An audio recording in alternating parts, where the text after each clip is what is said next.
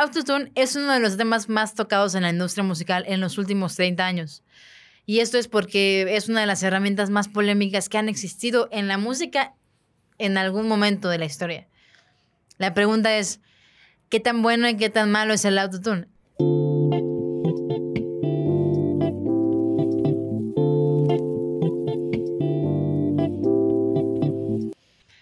Bienvenidos a Interludio, tu podcast de música favorito. Mi nombre es Paula Zacarías y yo soy la mujer más, más emocionada de que estés aquí escuchando este tercer episodio del podcast de música más increíble que vas a escuchar. Y es el más increíble porque está producido por la casa, productora y sello de podcasts Bucle Records.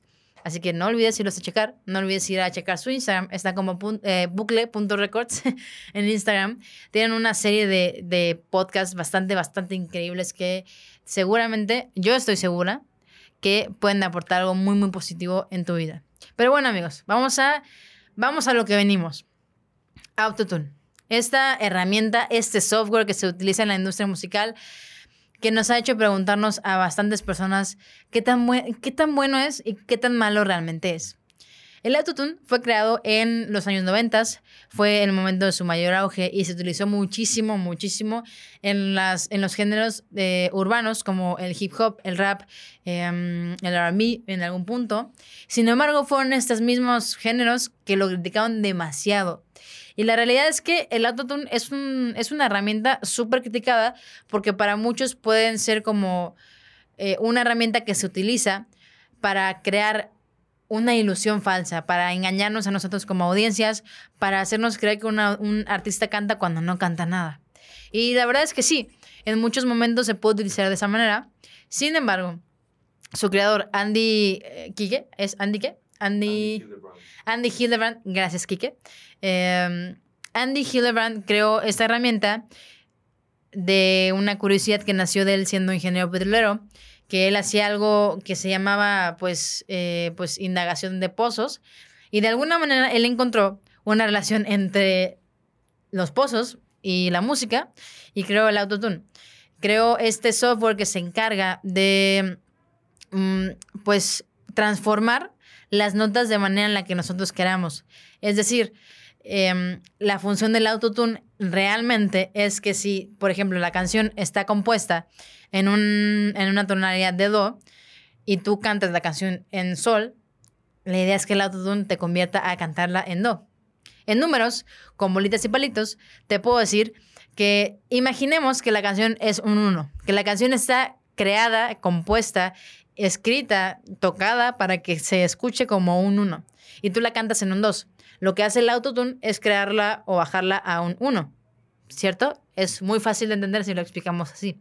Sin embargo, amigos, hay muchos artistas que en su momento explotaron las capacidades del autotune, que lo llevaron a un extremo bastante, bastante inhumano y terminaron haciendo canciones como eh, I Believe Love After Love de Cher, creo que es, que son canciones que suenan completamente plásticas, futuristas, nada reales. Y del otro lado también tenemos a artistas como Jay-Z que criticaron estas tendencias muchos, muchos años y hasta el día de hoy siguen deseándole la muerte al autotune.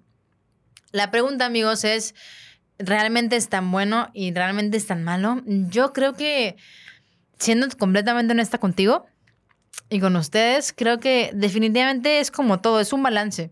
Creo que el exceso de autotune no es bueno, Em, podríamos hacer canciones sin autotune, claramente. Eso es como lo utópico, eso es como la fantasía de la industria musical, que podamos crear canciones sin tener que modificar nuestras voces. Pero también tenemos que entender que las cuerdas vocales de una persona, pues es lo que los hace ser humanos. Vienen en parte del cuerpo humano y el cuerpo humano es tan perfecto e imperfecto como puede ser. Y esto eh, da la, a la parte lógica de que es lógico que existan muchos artistas el día de hoy que no puedan cantar y nos estén engañando, pero también hay artistas que son muy buenos cantantes que necesitan esta como esta pulidora que hace que su música suene aún mejor de lo que podría sonar sin autotune, ¿no? Yo creo que ahí no es un, no nos están engañando, ahí están ayudando y apoyando a los artistas a pues un empujoncito, ¿no? Para que termine de agradarle mucho más a las personas.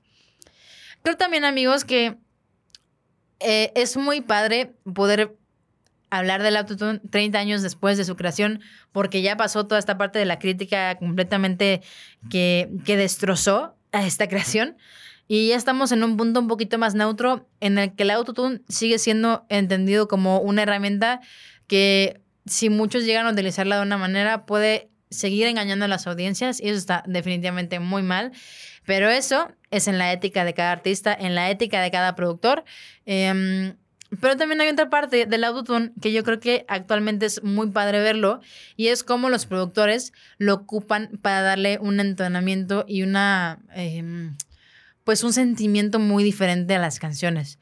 Lo pudimos ver en el, álbum de Billie Eilish que acabamos de reseñar. Em, hay muchas canciones en ese álbum que tienen el autotune a lo, a lo que más da súper exagerado, pero es porque da una vibe específica y no porque la, Billie cante mal, ¿cierto? Incluso cuando ella canta las canciones en, en vivo, eh, la consola en vivo también tiene el autotune para que genere este mismo, esta misma idea, este mismo efecto, ¿no? Es como ponerle un efecto de guitarra a una, a una voz. Em, y no por eso estás haciendo que la guitarra deje de sonar como una guitarra, simplemente es un efecto, ¿cierto? Es como muchos productores están ocupando actualmente el autotune em, y no es criticado porque la verdad es que para muchas personas es, es muy atractivo, ¿no? Una servidora te puede decir que para mí es muy atractivo. He visto muchas personas que lo critican y creo que es porque siguen en esta como rivalidad eterna con el autotune y que creen que cualquier persona que ocupe autotune es como lo peor, el peor artista del mundo, el más grande farsante. Yo creo que no, creo que eso es una visión bastante, bastante tonta. O sea, creo que el creer que la tecnología es una, pues es un enemigo de la música, es completamente tonto porque al final del día así no es. Creo que la tecnología es un gran aliado, ha creado géneros como la electrónica.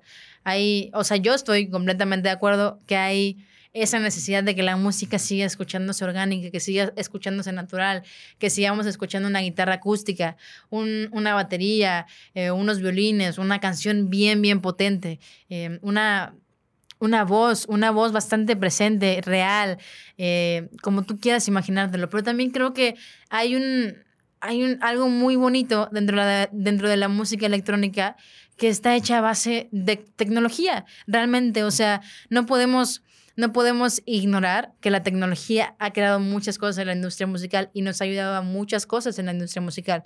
Em, creo que definitivamente el polarizarlo es completamente enfermizo para todos porque dejamos de, darle esta, esta, pues este camino a los músicos de experimentar con la tecnología y sin ella. Si bien yo también creo que se está perdiendo mucho esta parte orgánica de la música, em, creo que es cuestión de tendencias, creo, que es cuestión de gustos, creo que es cuestión de que cada artista vaya encontrando su manera de hacer música, su manera de hacer cosas, etcétera, etcétera. Pero regresando al punto, después de darles mi monólogo sobre el arte de la música electrónica, regresamos al punto del autotune, en el que yo les quería hablar, retomando el punto de lo de, Billy, es que ocupan el autotune como una herramienta de producción que ayuda a moldear las canciones de una manera específica que para mí es muy buena. Hay artistas como Kanye West, que si bien no es de mi sumo agrado, pero de eso no vamos a hablar en este episodio. Eh, hay muchos artistas que logran utilizar el autotune para crear una identidad como artista Em, que, no, que no explota o que no es como eh, extremista, por ejemplo, como T-Pain, que fue el T-Pain, eh, Rip T-Pain, aún no ha muerto, pero Rip T-Pain, porque genuinamente fue el artista más, más, más odiado en su momento por utilizar autotune. Amigos, ustedes, ni ustedes ni yo podemos dimensionar la cantidad de odio que le ha llegado a T-Pain a lo largo de los años por utilizar autotune. Eh, entonces, creo que hay artistas que, que explotaron o que llevaron a un extremo muy, muy negativo el uso del autotune para generar una identidad. Y hay artistas que actualmente lo siguen haciendo, pero encuentran una manera de hacerlo sonar em, simbólicamente mejor, ¿no? Hay artistas a las que les sigue gustando eso. Yo creo que, que definitivamente el autotune no puede ser visto como algo completamente malo. Es una herramienta y ya, punto. Es como si yo le preguntara a mis amigos fotógrafos si todos los fotógrafos que utilizan Photoshop son malos fotógrafos. La realidad es que no. La realidad es que la herramienta no es el fin. sino que el fin es el arte, ¿no? Entonces, eh, Autotune, Photoshop, Illustrator, cualquier herramienta que tú ocupes para hacer contenido digital eh, o artístico, es una herramienta y el fin al final del día es el arte mismo, ¿no?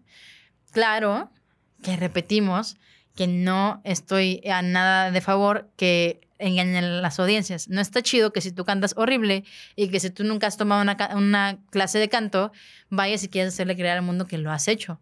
Cuando hay muchos artistas que definitivamente utilizan estas herramientas, que utilizan una preparación, que se preparan, que, que trabajan duro para poder lograr hacer la calidad de artistas que son y les cuesta, ¿no? Y ahí es cuando viene esta molestia que yo entiendo completamente. Eh, pero definitivamente creo que, creo que no es acerca de, de, de eso. Creo que es acerca completamente de poder entender que el autotune es una súper, súper invención para la industria musical. Creo que si sigue evolucionando y si sigue experimentando con él de la manera en la que se tiene que hacer para muchos artistas, eh, va a seguir siendo simplemente una herramienta que les ayude a pulir sus canciones. Porque amigos, Sorpresa, si no lo sabías, todo el mundo utiliza Autotune. No puedes creer que tu artista favorito no utiliza Autotune porque estarías negándote algo que es completamente obvio, que todos sabemos, todos utilizan Autotune. La realidad es que depende mucho para qué lo utilices. Muchos artistas y muchos productores lo ocupan, como te decía, simplemente para pulir una voz, para darle como ese pequeño, esa pequeña limpieza final a una canción. Hay artistas que, por el otro lado, nos engañan y no cantan como quieren hacernos creer que cantan, ¿no?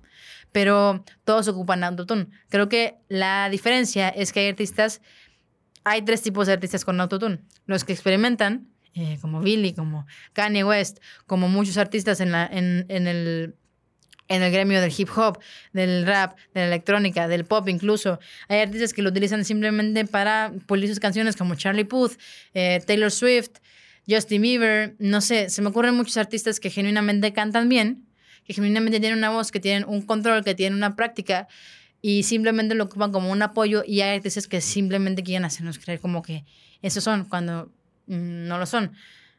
Shout out to Maluma, por ejemplo. O sea, genuinamente, no, o sea, es que quedé tramada por esa presentación realmente esa, esa presentación me, dejó muy traumada porque no puedo creer que alguien así nos quiera hacer creer que genuinamente canta, ¿no? Igual, igual yo estoy en lo equivocado y él ya mejoró y él ya se esforzó en mejorar su eh, calidad vocal como Bad Bunny lo ha hecho. Pero bueno, em, creo que definitivamente todos estamos en el mismo canal de que la industria urbana em, del reggaetón em, ha utilizado este elemento bastante, bastante, bastante, bastante en los últimos años.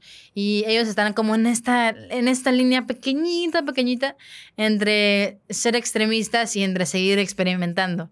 Entonces, bueno amigos, esto es todo lo que yo les quería compartir por este episodio. Por favor, déjame en los comentarios qué te pasó, qué te, qué te pasó, qué te pareció.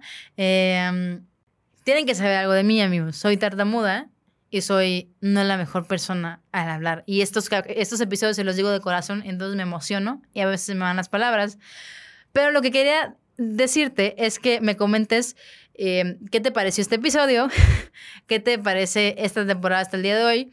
Puedes irme a dejar un mensajito en mi Instagram, eh, en el Instagram de Interludio, que es interludio.mx. Y en este video de YouTube, suscríbete, suscríbete a este podcast compártelo a todos tus amigos que creas que les gusta em, la música, compártelo a tu amigo músico que cree que nos va a engañar y que todos sabemos que utiliza autotune, mándaselo a él.